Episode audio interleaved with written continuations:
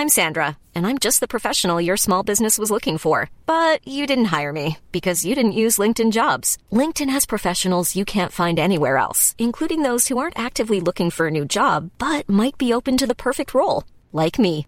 In a given month, over 70% of LinkedIn users don't visit other leading job sites. So if you're not looking on LinkedIn, you'll miss out on great candidates like Sandra. Start hiring professionals like a professional. Post your free job on linkedin.com/people today. Como entender os ofícios dados à igreja?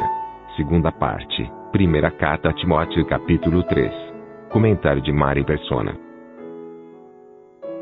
Aqui no versículo 2 fala que ele seja irrepreensível.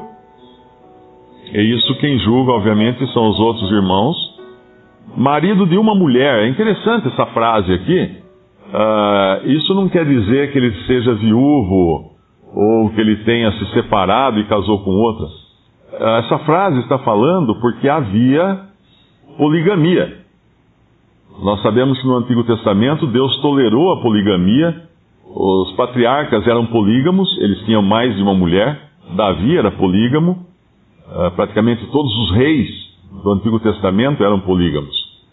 Quando nós chegamos nos evangelhos, nós não encontramos esse costume, aparentemente não encontramos uh, em Israel, como muitos outros desvios, mas nós encontramos o Senhor Jesus falando, uh, recorrendo ao que era no princípio.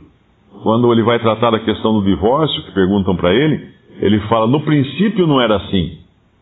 Deus fez um homem, Deus fez uma mulher, casal, ou se fosse de um homem e uma mulher não plural, de homens ou de mulheres.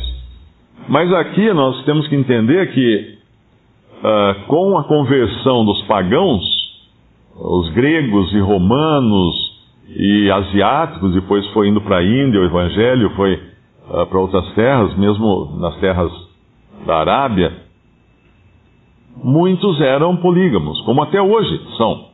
Se você vai num país árabe hoje, Uh, tem muitos homens que têm condições, ele tem várias mulheres, tem mais de uma mulher.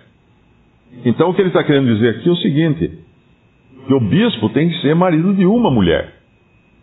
Isso não, uh, isso obviamente não é uma repreensão aberta contra aqueles que eram polígamos e talvez se reunissem nessas assembleias uh, convertidos que tinham sido dos de entre os pagãos, mas deixava claro qual era o padrão de Deus. Porque existe uma. Uh, o William Kelly menciona isso num comentário dele, que certamente havia uma certa tolerância para com os polígamos, porque se você simplesmente uma pessoa que se convertia e tinha mais de uma esposa, e você falasse para ele se desfazer das esposas, ele causava um problema social tremendo, porque uma mulher naquele tempo repudiada pelo marido, ela se tornava prostituta.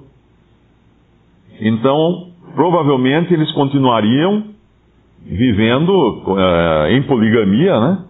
E com o tempo isso aqui foi sendo corrigido, até que os cristãos foram deixando de lado a poligamia por, por uh, passagens como esta aqui, deixando claro que o padrão de Deus não era aquele marido de uma mulher. Esse problema foi encontrado por missionários no século XIX. Os primeiros missionários que foram para a África e levar o evangelho na África e também nos países da Arábia, da, do, do, Oriente Médio, uh, quando se convertia lá um que tinha um harém, tinha uma, um chefe de tribo, qualquer coisa assim, uh, o que eles faziam? Eles não podiam simplesmente falar assim, ah, dispensa suas mulheres. Então eles procuravam uh, exortá-los a que não dispensaria, então, não causaria um problema social ali. Essa é a maneira de, eu creio até, de Deus tratar essas coisas, né, com, com muito cuidado. Marido de uma mulher vigilante, sóbrio, honesto, hospitaleiro, apto para ensinar, não dado ao vinho, não espancador, não cobiçoso de torpe ganância, Aqui nós já vemos um, um outro desvio, né? Uh, quando nós encontramos os chamados bispos da cristandade, não, não todos, né? Mas de algumas determinadas seitas, uh, nós vemos que a ganância é, um, é uma das das suas qualidades, por, por se dizer assim, né? Uh, o amor ao dinheiro é muito forte. Moderado, não contencioso, não avarento, que governe bem a sua própria casa, tendo seus filhos em sujeição, com toda modéstia, porque se alguém não sabe governar a sua própria casa, terá cuidado da igreja de Deus? Não neófito, para que ensoberbecendo-se não caia na condenação do diabo. Convém também que tenha bom testemunho dos que estão de fora, para que não caia afronta, em afronta e no laço do diabo. Eu acho que essa passagem, ainda que alguém não almeje essa, ou não deseje essa excelente obra, é um padrão para qualquer cristão. Nenhum de nós iria achar que o contrário dessas virtudes, né, ou dessas coisas, seria uma, uma situação ideal. No princípio, os apóstolos escolhiam os, os anciãos ou bispos, ou então eles indicavam alguém para escolher. Então a gente vê isso uh, ao longo da, do Novo Testamento, e no segundo caso a gente vê Paulo deixando Tito em Creta para que elegesse anciãos uh, ou presbíteros, uh, sempre no plural. Mas chega um momento em que os apóstolos não estariam mais aqui. Então, esses que antes eram eleitos pelos apóstolos ou pelos seus prepostos, uh, não seriam mais. Mas eles continuariam a existir. Como eles existiriam então? Parece que, como que prevendo já a ruína da cristandade, no capítulo 20 de, de Atos, versículo 28, Paulo mostra que havia alguém acima dos apóstolos cuidando disso. Olhai, pois, por vós e por todo o rebanho, sobre que o Espírito Santo vos constituiu bispos, para apacentardes a igreja de Deus. Então era uma obra do Espírito Santo. Por trás daquela escolha dos apóstolos estava o Espírito Santo. E na despedida de Paulo, ele fala no versículo 32, dizendo que não ia mais ver a face deles e tudo. Agora, pois, irmãos, encomendo-vos a Deus e a palavra da sua graça, a Ele que é poderoso para vos edificar e dar herança entre todos os santificados. Então, ainda que nós hoje não tenhamos apóstolos, então não, não poderíamos nos arvorar o direito de, de falar assim: ah, vamos eleger um bispo. Não, isso não foi dado a nós fazer. Mas o Espírito Santo está cuidando de levantar essas pessoas. E seria errado também, porque nós vemos na Bíblia que os bispos eram de cidade em cidade. Então, os bispos de Limeira, imagina se nós teríamos a, a audácia de, de falar, não, os bispos de Limeira é fulano, cicrano e beltrano, desses que estão aqui reunidos conosco. Não, mas como? Será que o Espírito Santo não levantou outros homens em Limeira para zelar pelo, pelas coisas de Deus, pelo rebanho de Deus também? É, então não seria correto nós termos essa, essa visão uh, tão limitada, né? O Espírito Santo, obviamente, ele cuida de todo Deus cuida de todo o seu rebanho, o Senhor Jesus cuida de todo o seu rebanho. Então ele levanta, assim, pessoas responsáveis sempre para cuidar daqueles que são seus. Mas hoje nós não podemos indicar, nós não podemos eleger, mas nós podemos reconhecer. E como reconhecer? E aí entra, como, como que a gente colocaria em prática isso aqui? Por exemplo, capítulo 3 de, de 1 Timóteo, né? Ah, tá bom, então precisa irmãos que cuidem, que zelem, que sejam tudo isso que fala aqui, então, como que nós vamos fazer? Nós não podemos indicar, nós não podemos eleger, mas nós podemos reconhecer. Mas como que nós podemos reconhecer? Porque são pessoas que já se empenham em cuidar dessas coisas. Então, o seu trabalho é percebido. Não é uma coisa que alguém está ali parado, sentado, nunca fez nada, nunca moveu uma palha, e os irmãos chegam e falam assim: Olha, nós escolhemos, agora você vai ser o bispo. Não, não existe isso. E, e, a gente pode até encontrar um princípio na palavra de Deus, embora o bispo ou, ou o diácono aqui, a palavra grega para diácono é servo, ou seja, aquele que serve, então não é o que é servido, né? Uh, uh, embora, embora não exista aqui essa, essa definição de como nós devemos escolher um, nós não vamos escolher, mas uh, e não é dom também, né? Nem bispo nem diácono é, é dom, não, não são dons.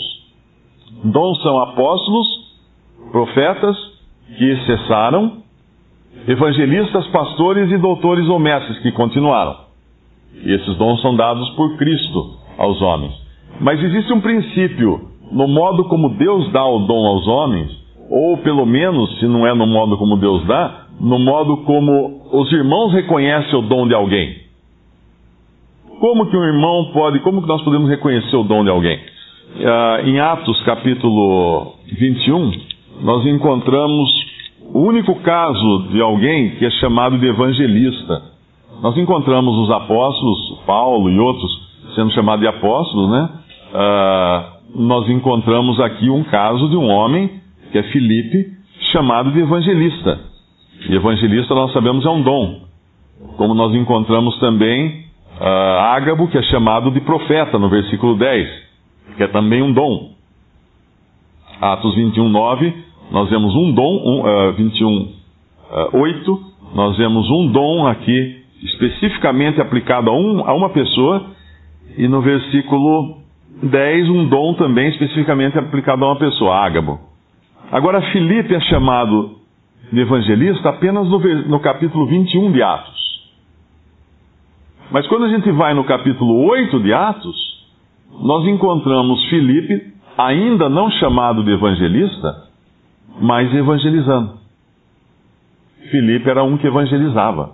Ele vai evangelizar o eunuco, né? É capítulo 8 ou 9? 8. Acho que é 8. Ele vai evangelizar o eunuco. Então, na verdade, uma pessoa que tem um dom, ele vai exercer o seu dom até o momento em que os irmãos acabam reconhecendo que ele tem aquele dom. E do mesmo modo, alguém, alguém que, que tenha essa, esse desejo de fazer um trabalho de supervisão, ou mesmo de cuidado, de servo, de servir a Assembleia, uh, ele vai servir, ele vai supervisionar, ele vai, ele vai sair em campo fazendo. Até que os irmãos vão olhar e falar assim: olha, aquele irmão ele, ele cuida não das coisas, ele, tá, ele, tem, ele tem muito cuidado, ele tem muito zelo, ele tem. Uh, e vão reconhecer. Então essa é a ordem das coisas. Não o contrário, fala assim, ah, eu quero ser bispo. Ah, então vai fazer uma faculdade, vai fazer um curso de teologia, aí um grupo de homens vem, põe a mão sobre você e, e fala que você é bispo. Não, não é assim que funciona. Então se alguém aqui deseja fazer alguma coisa para o Senhor, e está esperando acontecer alguma coisa, fala assim, ah, mas eu nunca recebi um dom, eu nunca recebi uma missão, eu nunca. Bom, você deseja, então comece a fazer. Comece a fazer. Se for de Deus, Ele vai confirmar isso. Ele vai confirmar. É assim que funcionam as coisas. Primeiro a gente, a gente faz, obviamente buscando a direção do Senhor, né? não, não é de vontade própria, mas buscando a direção do Senhor, mas nós nunca vamos saber exatamente se foi a vontade própria ou não foi, até que a gente faça e ou quebre a cara, porque é a vontade própria, ou não quebre a cara e vê dar fruto isso para Deus. E aí a gente vai dar graças a Deus, falar assim, é, realmente, o Senhor me colocou nessa senda e foi a mão dele que fez isso. Essa, essa, essa, esse comentário eu acho que serve muito da parte prática de como isso funciona na prática hoje na, nas assembleias.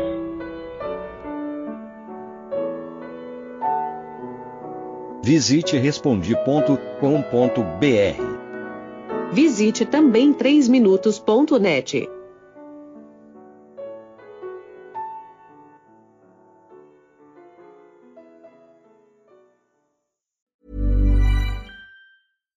deserves the best, and there's no better place to shop for Mother's Day than Whole Foods Market. They're your destination for unbeatable savings, from premium gifts to show-stopping flowers and irresistible desserts. Start by saving 33% with Prime on all body care and candles. Then get a 15-stem bunch of tulips for just $9.99 each with Prime. Round out Mom's menu with festive rosé, irresistible berry chantilly cake, and more special treats. Come celebrate Mother's Day at Whole Foods Market.